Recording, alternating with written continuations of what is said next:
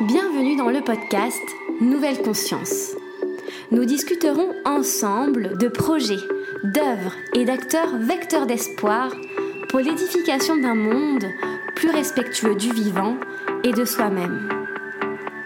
Je suis Manon Sala et je chemine depuis longtemps pour comprendre le lien intrinsèque entre le bien-être individuel et l'élan du collectif.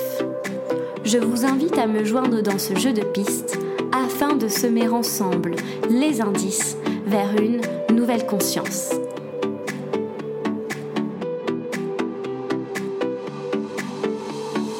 Aujourd'hui, je reçois Chloé Bramy au micro de Nouvelle Conscience.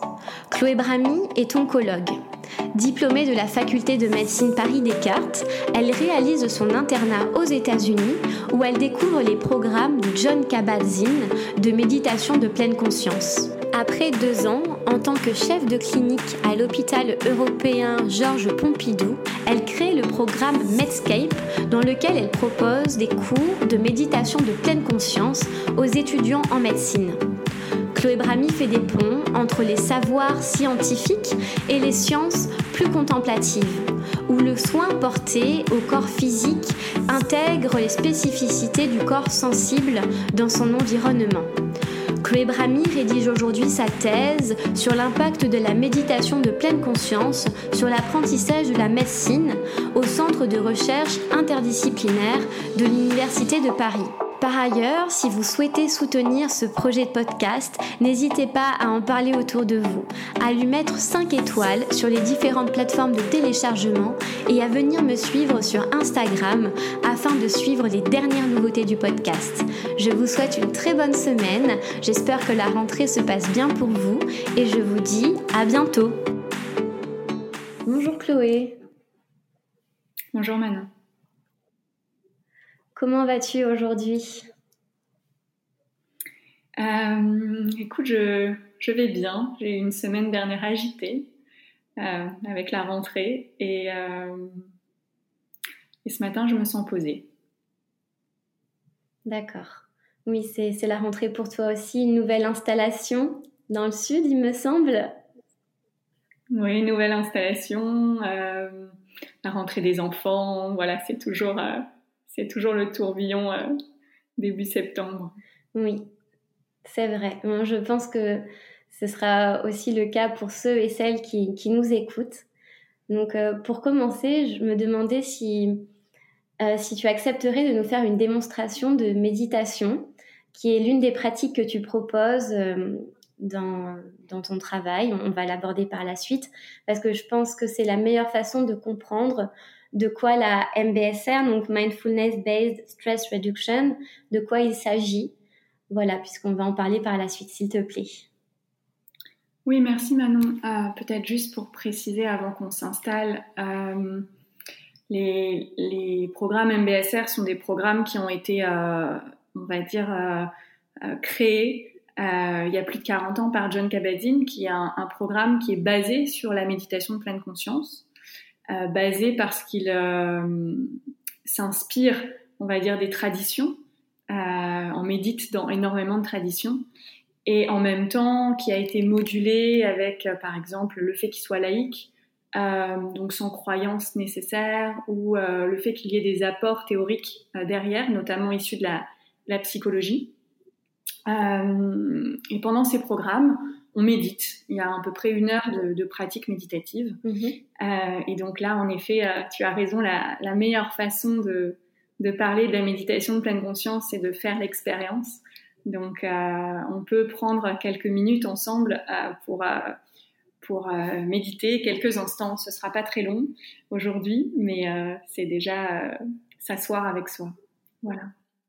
Alors, si vous voulez bien, vous pouvez euh, rester là où vous êtes, sur euh, une chaise, euh, sur un coussin au sol, et peut-être simplement décroiser les jambes si vous êtes sur une chaise, de manière à bien sentir l'assise, les pieds sur la terre, les fessiers sur le support.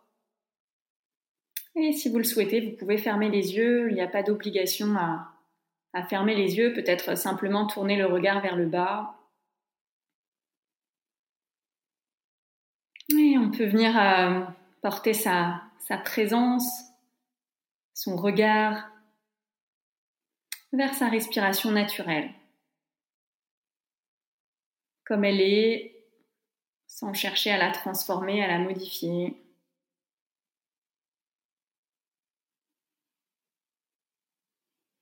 Peut-être ressentir l'air qui pénètre au niveau des narines. Sensation de fraîcheur, de chaleur.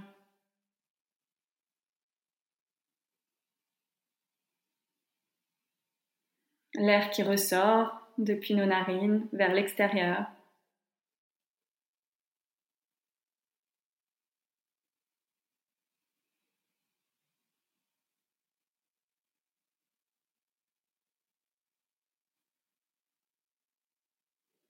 Et puis amener son, regard vers euh, toutes les sensations de la respiration à l'intérieur du corps, comme elles apparaissent et disparaissent.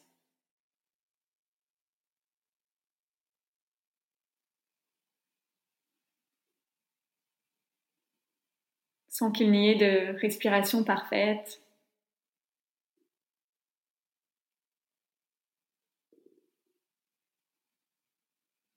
Être cette respiration, juste quelques instants.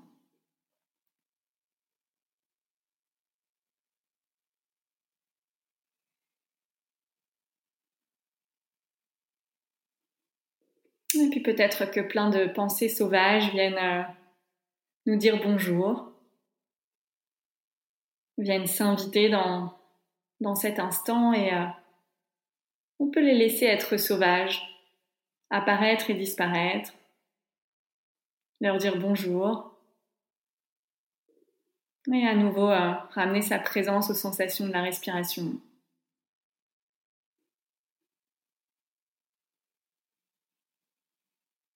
Sans qu'il n'y ait rien à forcer, à transformer,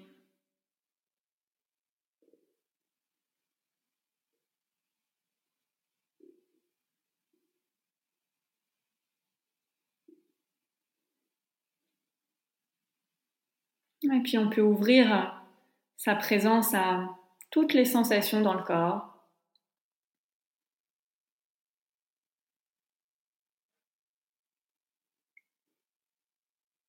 Et puis peut-être aussi à tout notre environnement autour de nous, tous les bruits, les sons. Conscience du monde qui nous entoure, comme il est, là où on se trouve.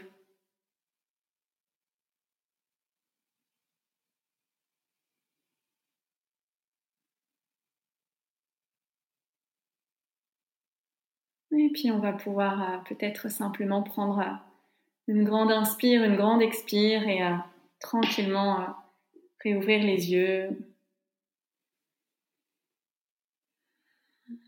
Et revenir à ici et maintenant dans peut-être le rythme qui change, qui se transforme. Merci Manon. Merci à toi, Chloé. C'était très doux et ça fait tellement du bien de se recentrer euh, pour bien commencer la semaine. On est lundi pour ce jour de l'enregistrement, donc euh, merci pour ce partage. Euh, Chloé, tu, proposes cette pratique de méditation en pleine conscience aux étudiants en médecine et étudiantes dans des programmes. et également, tu l'as proposé aux soignants pendant le confinement.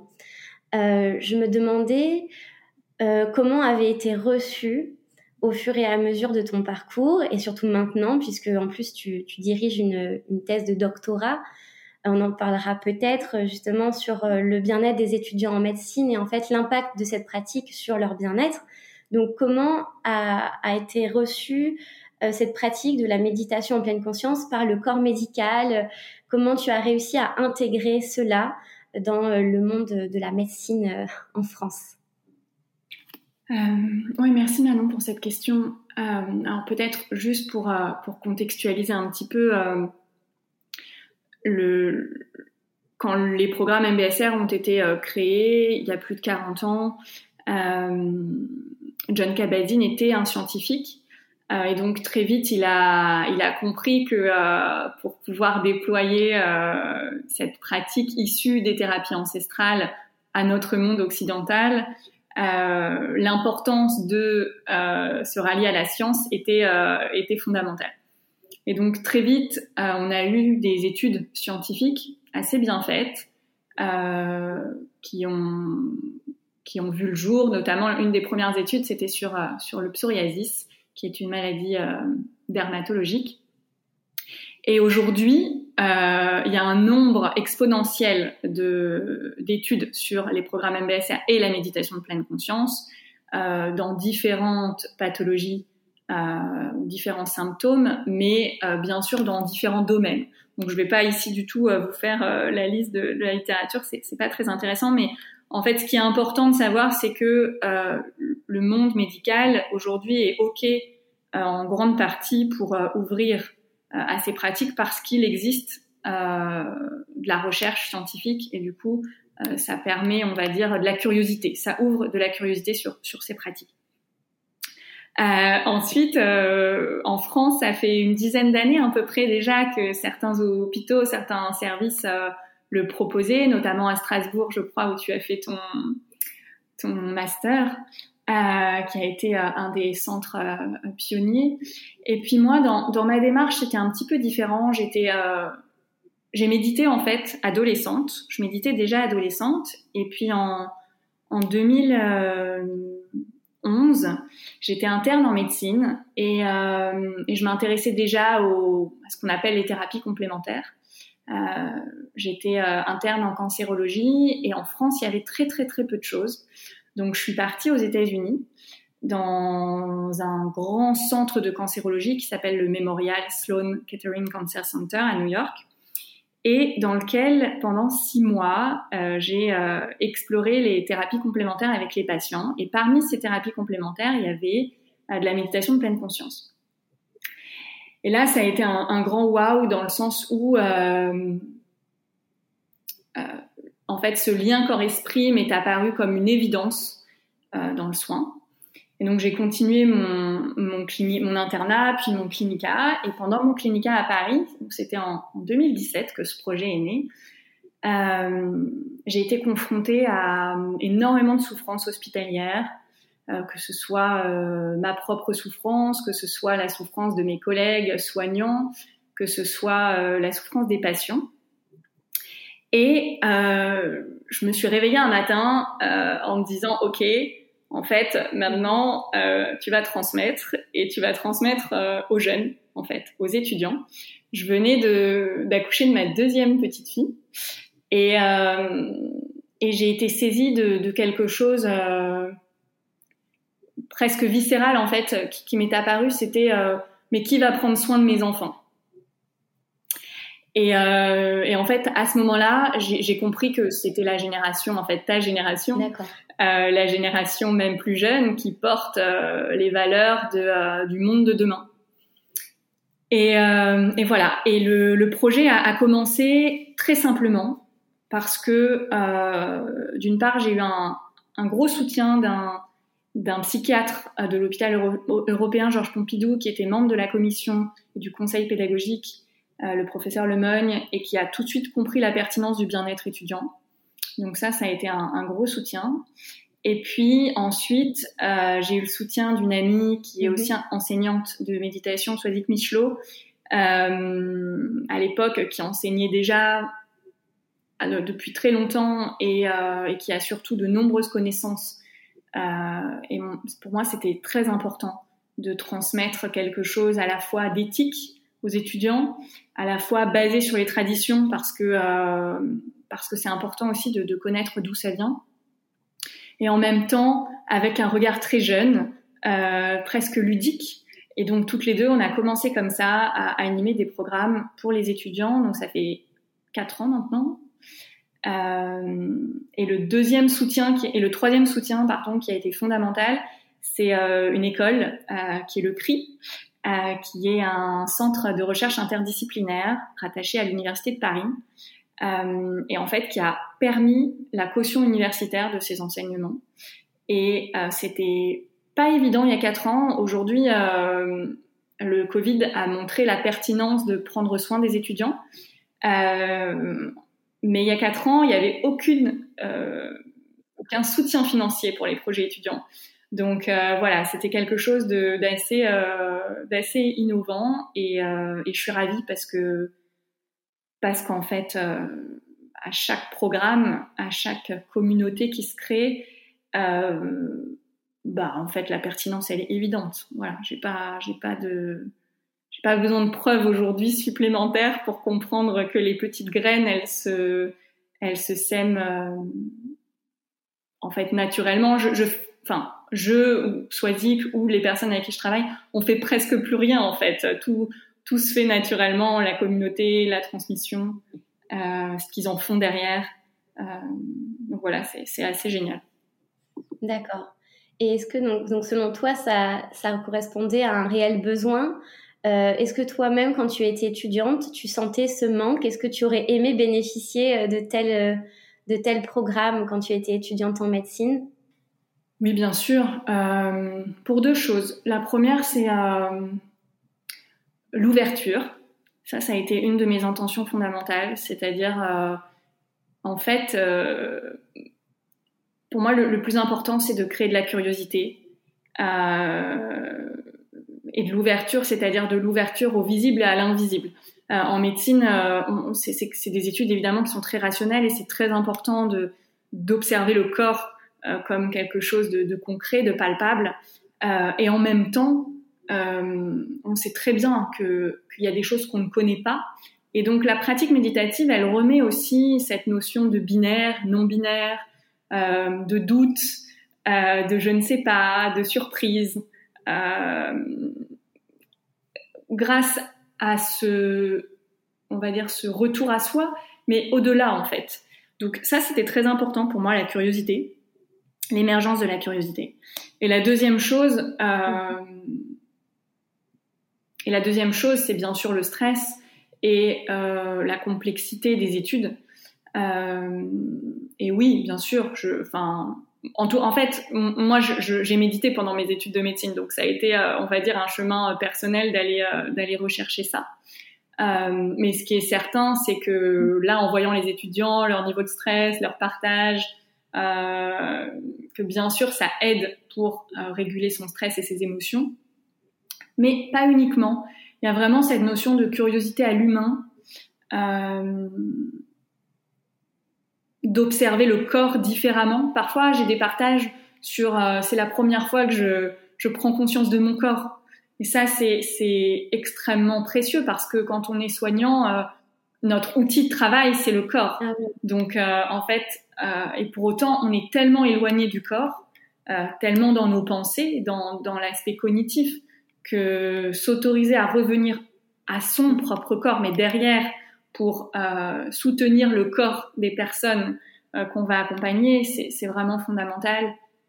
Et, euh, et d'ailleurs, peut-être quand même partager sur ça parce que il y a un, engouement sur la méditation et très souvent, et d'ailleurs j'avais fait une petite vidéo sur le sujet il y a longtemps, mais très souvent euh, la méditation elle est présentée un peu comme un pansement. Euh, on va euh, tous méditer pour réduire notre stress et notre anxiété, etc., etc. Et en fait,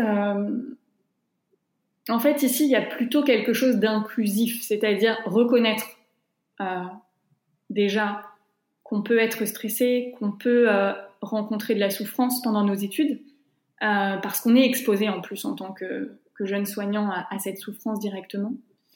Euh, et, et, derrière, euh, voir ce qu'on fait avec ça. une fois que je, est-ce que je peux prendre soin de, de ce stress, de cette souffrance, des difficultés, mais aussi est-ce que je peux observer les moments qui sont beaux en fait, s'émerveiller des, beaux moments. Donc voilà, il y a, quand même vraiment cette intention que c'est pas uniquement transmettre, enseigner la méditation pour euh, pour augmenter les performances, pour euh, éviter d'être stressé, mais plutôt pour se relier à notre humanité euh, profonde, en. Et, et, tu parles beaucoup de, de, la complexité de la santé et de la volonté de proposer une médecine intégrative. donc dans, tes écrits, dans, dans ce que tu proposes. Et donc, comment justement cette pratique s'intègre-t-elle dans une approche globale, intégrative de la santé? Oui, merci Manon.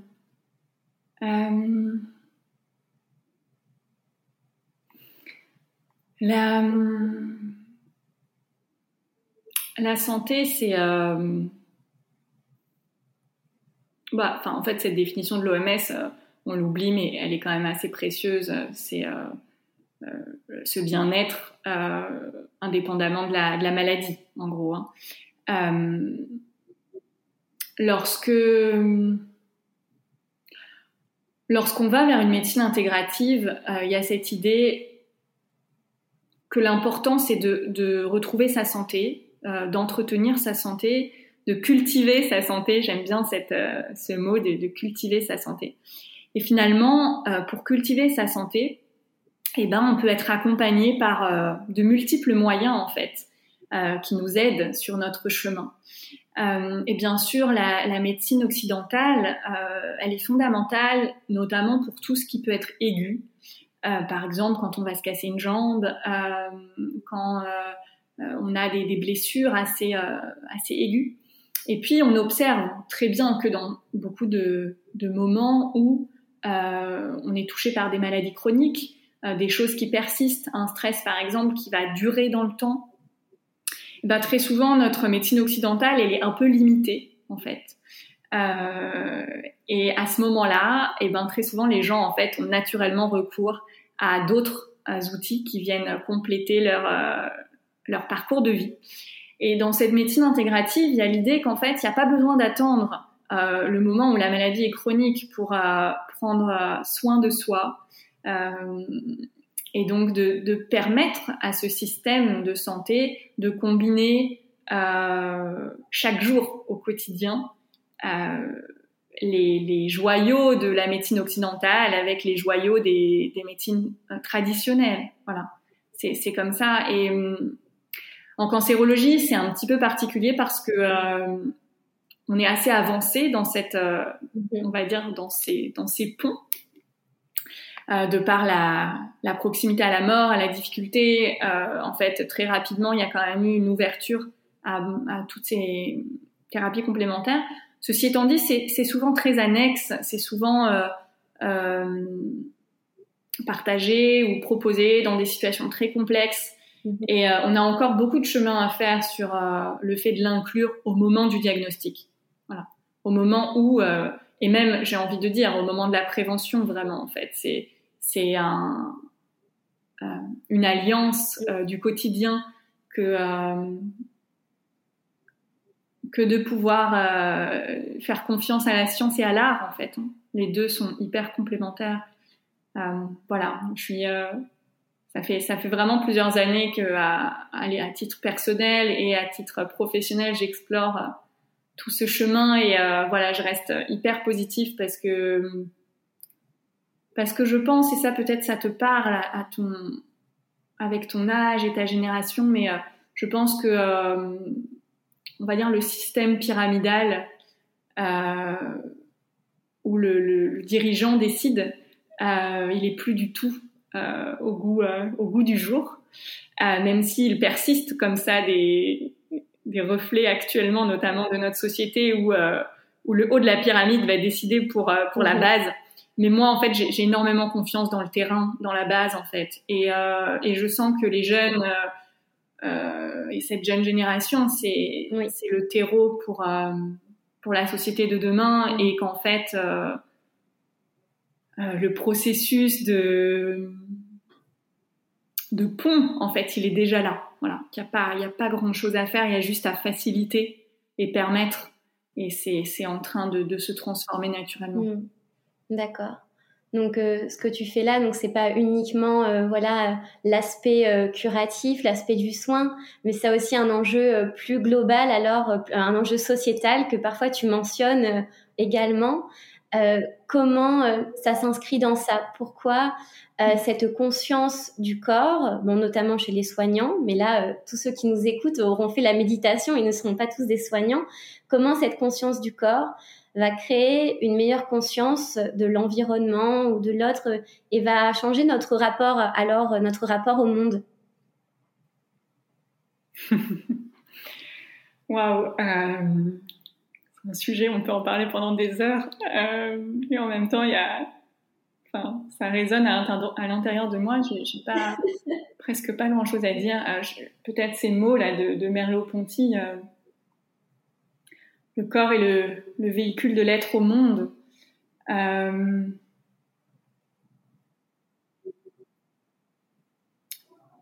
quand, on, revient à la conscience du corps, euh, de toutes ces pulsations, de toutes ces vibrations, euh, de tous ces mots aussi,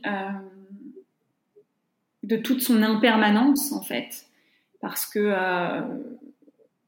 on observe que euh, son souffle est jamais de la même manière à chaque instant et pourtant toujours là. Euh, en fait, inévitablement, on se connecte à la nature qui est à l'extérieur de nous. On se connecte euh, à l'impermanence qui est en nous et à l'impermanence qui est autour de nous. voilà, c'est c'est pas super évident là pour moi tout de suite de, partager tellement en fait c'est un sujet euh, euh, qui est vaste. En tout cas, il y a une chose euh, peut-être là à partager par rapport à, cette intention de, de, prendre soin de son corps pour prendre soin des autres en tout cas et pour prendre soin de la terre. c'est qu'il y a personne qui va prendre soin à notre place. et ça, je crois que c'est précieux. C'est-à-dire que euh, euh, on a des, aides, des facilitateurs, des, mains tendues. Euh, mais en réalité, c'est simplement par la conscience de, de ses besoins, de son corps, de sa vitalité, des moments aussi où on a des zones qui vont pas bien, alors qu'on peut prendre soin pleinement de, de notre être en fait. Et et quand on va pas bien, on a tous fait l'expérience. Quand on est trop stressé, quand euh, euh, on a une douleur qui pulse et qui nous empêche d'avoir une clarté de l'esprit, quand on a un chagrin euh, infini, ben on n'a pas d'espace en fait pour prendre soin des autres. On n'a pas d'espace pour prendre soin de la terre en fait. et c'est ok. Enfin, il y a des moments dans nos vies où juste on a juste de l'espace pour prendre soin de nous. Et ça aussi, je crois que c'est précieux. On n'est pas toujours dans un besoin de prendre soin des autres. En revanche, on a une espèce de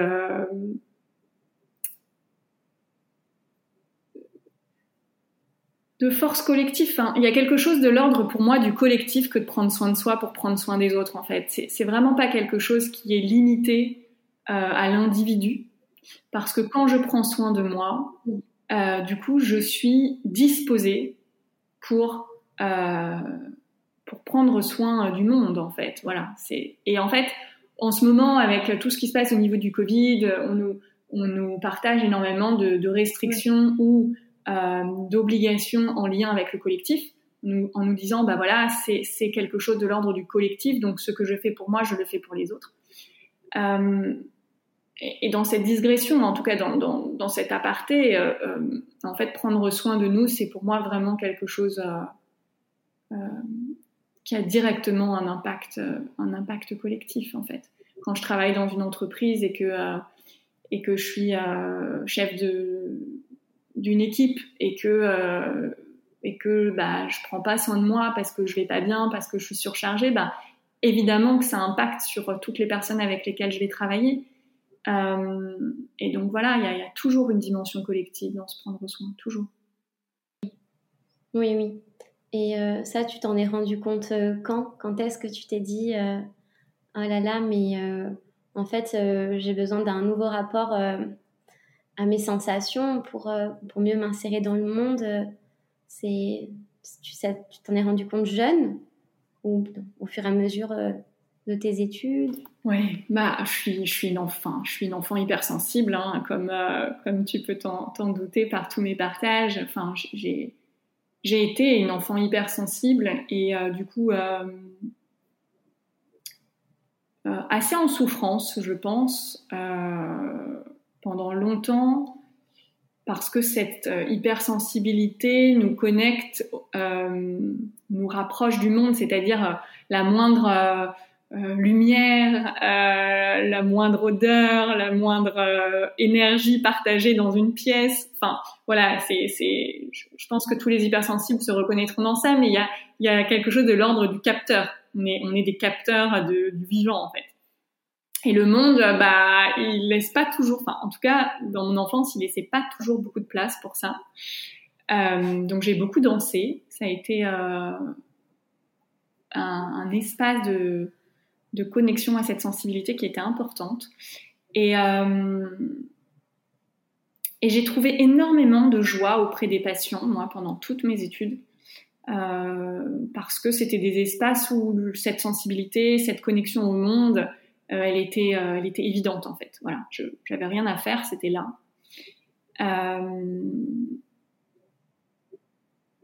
et Et en fait, la méditation, parce que quand même c'est aussi ça, la méditation, elle a permis une chose merveilleuse, euh, c'est qu'elle a permis de laisser être cette sensibilité. C'est-à-dire, la, pratique méditative, elle va reconnaître, elle va nous amener à rencontrer euh, mhm. nos sensations dans le corps. Et la deuxième aile, c'est l'aile de la compassion. Il y a vraiment l'aile de, l'attention, je viens porter mon attention. Et la deuxième aile qui est l'aile de la tendresse, de l'amour, et donc qui permet d'accueillir euh, les sensations qui sont là. Et donc oui, moi, la, pratique méditative, elle a changé profondément ma vie parce qu'aujourd'hui, euh, ben, en fait, je pense que je suis toujours hypersensible, mais c'est absolument pas une souffrance. Au contraire, c'est une joie, cette, cette sensibilité. Et je pense que je pense qu'en tout cas, dans le monde, il y a énormément de oui. d'hypersensibles, mais je pense aussi qu'en fait, on est tous sensibles, qu'on est sensible, que tous les enfants sont euh, des êtres sensibles et que euh, on perd cette sensibilité en se coupant de nos sens. Euh, et donc voilà, revenir à ces sens euh, pour s'ouvrir au monde, c'est c'est peut-être juste ça en fait, hein, notre notre travail pour cultiver euh, un monde meilleur en fait. Hein. Très honnêtement, je je te partage ça assez spontanément, mais voilà, j'ai l'impression que euh, peut-être le seul travail vraiment collectif qu'on a à faire pour se relier au cœur et, partager euh, et partager sur cette terre en fait en lien. Oui. Oui, donc euh, en dehors finalement de l'exercice même de la méditation, c'est plutôt un, rapport euh, au monde en général. La méditation est un moment qui permet en fait d'intégrer cette sensation ou finalement dans, le faire aussi au quotidien euh, quand on finalement tout au long de la journée, c'est pas cantonné à cet espace où on s'assoit volontairement. c'est aussi dans, dans, notre vie de tous les jours Oui, tout à fait, Manon. Merci de, faire préciser ça. Euh, la, pratique méditative, elle se fait dans des temps formels, sur le coussin, sur la chaise, dans des moments où on va, on va dire s'entraîner, parce qu'il y a quand même cette nécessité d'entraînement, de la, présence, de l'attention. Et en fait, après, elle se fait dans plein de petits moments du quotidien, en fait. Mm-hmm. Euh, la, la, présence attentive, comme on l'appelle maintenant, euh, elle peut, elle peut émerger, euh, ouais, à tout moment quand euh, on est en train de marcher dans la rue, quand on lit une histoire à nos enfants, quand on est en train de cuisiner, enfin voilà, plein de petits moments en fait. Et c'est d'ailleurs, enfin, on va dire que, la culture de la pratique méditative sur le coussin euh, n'a de sens incarné euh, d'une certaine manière que lorsqu'elle est mise en application derrière dans nos vies, hein, dans nos vies quotidiennes. Oui. Oui, bien sûr. Et est-ce que c'est ce que tu souhaites montrer dans, dans ton projet de recherche actuel? C'est-à-dire que ben, là, donc c'est sur les étudiants en médecine, euh, mais euh, est-ce que c'est euh, tu veux montrer que grâce à ce passage qu'ils font sur le coussin, après, ben, par des données qualitatives, quantitatives, tu vas pouvoir démontrer qu'au final, en tant que médecin, ils vont cultiver ça tous les jours ou le plus souvent possible? Alors dans, le projet de donc en effet quand quand j'ai commencé à tu parlais tout à l'heure des, des limites que j'aurais pu rencontrer euh, quand euh, j'ai voulu enseigner, évidemment, euh, il y a quatre ans aux étudiants. je l'ai fait dans le cadre d'un protocole de recherche. Donc, l'intention, c'était de d'observer si la pratique méditative sous deux formes, donc soit sous la forme d'un programme MBSR, soit sous la forme d'un enseignement qui euh, alterne pratique et théorie à la fac avait un impact sur euh, des, des, compétences émotionnelles et notamment par exemple l'empathie euh, et d'autres composantes émotionnelles. Donc ça c'est le programme on va dire de recherche globale qui est surtout un programme qui avait de la recherche quantitative, donc avant-après. Mais moi, je suis pas, enfin, je suis j'ai une part très rationnelle et cartésienne, donc c'était évident qu'il fallait que j'ai une part de recherche euh, quantitative. Mais ce qui m'inspire aujourd'hui énormément, c'est l'expérience. Euh, et c'est ce qui se passe en fait dans la pratique méditative, cette expérience à la première personne. Et donc, euh, il y a une part dans ce doctorat qui s'intéresse à évaluer d'une part les motivations des étudiants à participer à ces programmes. Donc, pourquoi est-ce qu'ils s'inscrivent? Et la deuxième chose, c'est quelle est leur expérience vécue à la fin des programmes?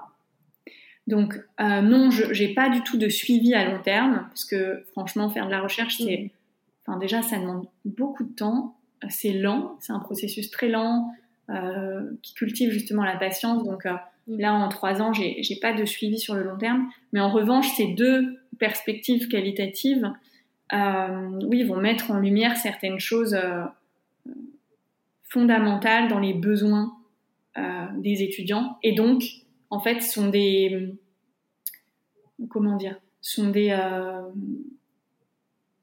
un dialogue qui derrière euh, va rebondir sur le fonctionnement de l'université. L'idée c'est de pouvoir avec cette recherche pouvoir faire un effet ping-pong euh, et, et, et, permettre aux universités euh, de dire ok oui c'est vraiment intéressant. En tout cas il y a il y a une curiosité derrière, euh, derrière cette pratique ou ces pratiques réflexives et un changement de, de manière d'enseigner, oui, de manière d'enseigner. D'accord. Et est-ce que tu pourrais nous expliquer euh, ce que, ce que font les étudiants concrètement dans, dans ces programmes, les heures de cours, comment elles sont découpées, organisées? Alors, dans, dans l'enseignement, qui est un enseignement optionnel à la fac, à l'Université de Paris, euh, ça, c'est un enseignement qui s'intègre dans le cadre de leurs enseignements optionnels, donc ils en ont plein. Euh, donc on est rentré dans un cadre, on va dire, euh, universitaire proposé. Donc ils, avaient 20 heures de cours à peu près. Et dans ces 20 heures de cours, il y avait toujours une alternance de pratique et de théorie. Voilà, donc c'était assez, assez intéressant de créer ça. mais en même temps, on a dû s'adapter au cadre et il y avait beaucoup moins de pratique que dans les programmes MBSR dans, un, dans les programmes MBSR. Donc, c'est huit séances de deux heures et demie. Et euh, au sein de ces séances, il y a euh, environ une heure de méditation, une heure de débriefing et 30 minutes d'apport théorique. Voilà. Et en plus de ça, ils avaient une journée euh, de pratique. Dans le cadre du programme MBSR, c'était pas euh, mmh. au sein de la fac, c'était proposé en soirée, donc en plus euh, aux étudiants parisiens qui avaient envie de, de participer à ces programmes. Ok, d'accord, merci. Et est-ce que tes, hypothèses de départ ont été confirmées ou tu as des résultats qui sont plutôt surprenants dans les aspirations des étudiants? Voilà, est-ce que dans tes recherches, tu te rends compte que il y avait il y a de nouvelles constantes, de, nouveaux résultats qu'on n'aurait pas pu imaginer auparavant? Bon, alors déjà, il faut que je, publie mes résultats cette année, donc ça c'est euh, quand même le, euh, les petits travaux euh, backup. alors pour la part pour la part quantitative, ce qui est, enfin moi ce que j'avais en en idée qui n'était pas clairement définie, mais quand même, c'est que évidemment les programmes MBSR améliorent beaucoup plus euh, les compétences émotionnelles qu'un euh, enseignement optionnel à la fac. Euh, ce qui est, euh, on va dire, évident, c'est-à-dire que euh, bah, c'est la pratique en fait qui qui permet les modulations. En fait, hein. si on ne pratique pas, bah, il ne peut pas y avoir de d'amélioration. Donc ça, c'est intéressant de le voir parce que en fait, justement, si on vient dans ce dialogue avec les universités, très souvent, on dit, et, à l'hôpital aussi, ou dans d'autres structures, on nous dit, euh, ok, mais deux heures et demie par semaine, c'est quand même très long. Est-ce que vous pouvez pas nous proposer un truc un peu euh, adapté qui rentre dans notre rythme effréné euh, Donc peut-être que 15 minutes par jour, ça peut suffire. Enfin, je caricature, mais c'est un peu ça. Et, euh, et, en fait, là, ce qui est chouette, c'est de se dire, bah non, en fait, si on veut vraiment qu'il y ait un impact, euh, bah faut prendre le temps et se poser et euh, pratiquer, en fait. Donc euh, voilà, ça c'était, enfin, c'est un truc qui, me paraît quand même important. Et après, oui, le, enfin, sur les compétences émotionnelles chez les étudiants, il y avait peu de peu de travaux. Euh, donc on a repris le, un travail existant qui était le travail de, la motte euh, de, équipe canadienne et, euh, et, qui a confirmé en fait dans un groupe randomisé, donc avec une comparaison, euh, qui avait bien une modulation des compétences émotionnelles. Donc ça c'est important parce que comme je te l'ai partagé au début du podcast, euh, pour moi la méditation c'est pas un pansement, il y a vraiment un impact pédagogique en fait. Et donc c'était important de dire ok, euh, pratiquer c'est pas uniquement pour réduire son stress, mais, méditer c'est aussi pour développer euh, ses ressources et donc ses compétences émotionnelles qui derrière peuvent permettre une meilleure prise en charge. Voilà. Donc il y avait quand même ce, ce, petit data. Et ensuite dans la partie qualitative qui est pas terminée parce que bah je, je, fais beaucoup de choses et, et vraiment la, la recherche quali ça prend du temps. Mais dans l'exploration des objectifs ou des intentions, pourquoi les étudiants euh, participent à ces programmes. Euh, il y avait vraiment toute une notion, il y a une notion évidemment de euh, pour prendre soin de moi, donc améliorer mon stress, améliorer, réguler mes émotions. donc voilà, tout, tout, ce qui est lié à cette, à cette surcharge. mais il y a aussi toute une variable sur prendre le temps. Donc la notion de temps est, vraiment arrivée euh, et ça, je, pense que c'est intéressant parce que euh, ça montre en fait un gap générationnel, je pense. La conscience que très tôt, euh, très tôt, je, reconsidère, je reconsidère mon temps en fait. Euh, qu'est-ce que le temps en fait? Qu'est-ce que, euh, qu'est-ce que dans ma journée je, je, je, je, mets, je mets pour, pour prendre soin de moi, et ensuite pour prendre soin des autres. Donc euh, il y avait cette notion de temps. Et l'autre chose, c'est évidemment la notion de, de créativité et euh, de euh, culture de la spiritualité. Et en fait, ça c'était intéressant aussi parce que dans notre monde très euh, un peu laïque, en tout cas qui, qui essaye surtout de ne pas mettre de mots sur cette spiritualité, bah en fait on se rend compte que c'est une demande en fait que c'est quelque chose qui euh, qui redevient comme un essentiel.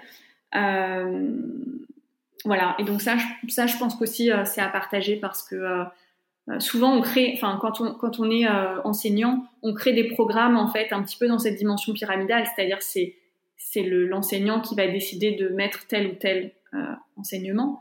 et ce qui est riche là dans, dans cette proposition, c'est d'observer, ok, de quoi les étudiants ont besoin, quelles sont leurs demandes et, derrière, comment est-ce qu'on va créer euh, une pédagogie qui répond euh, aux besoins du terrain, en fait. Voilà. Oui.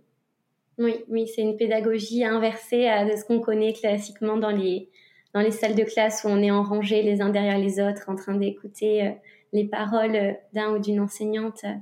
Wow, ben merci pour ce teaser euh, de ta recherche. J'ai hâte de pouvoir lire les, les résultats. En tout cas, je, suis sûre que ça va apporter beaucoup à la médecine et, au-delà de, de, cette, euh, de cette discipline. Euh, Chloé, c'est euh, bientôt la fin de l'épisode. Pour finir, pourrais-tu, s'il te plaît, me dire ce que réveille en toi l'appellation du podcast Nouvelle Conscience quand tu as lu ça, quand je t'ai proposé cette interview?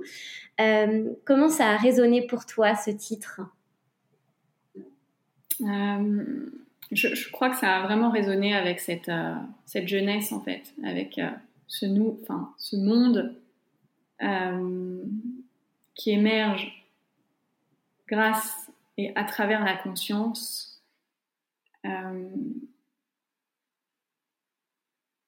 Du, du, terrain, du terrain, du terrain, oui, du terrain jeune en fait, du terrain fertile. D'accord. Merci Chloé. Donc euh, on, peut te, te, retrouver sur Instagram où euh, tu partages de façon très poétique euh, quelques photos. Également, tu as ton nouveau site internet qui est sorti, je crois, il y a pas trop longtemps. Et tu proposes des consultations entre Paris et Montpellier. en cabinet, donc des consultations d'oncologie, donc c'est assez spécifique. Et puis, je pense que pour ceux qui nous écoutent, si vous êtes étudiant à Paris, des cartes en médecine, ben, vous aurez peut-être la chance de pouvoir vous inscrire au, programme de Chloé Brami aussi. Donc euh, merci pour cet échange Chloé, pour ta présence. Merci Manon pour cette invitation.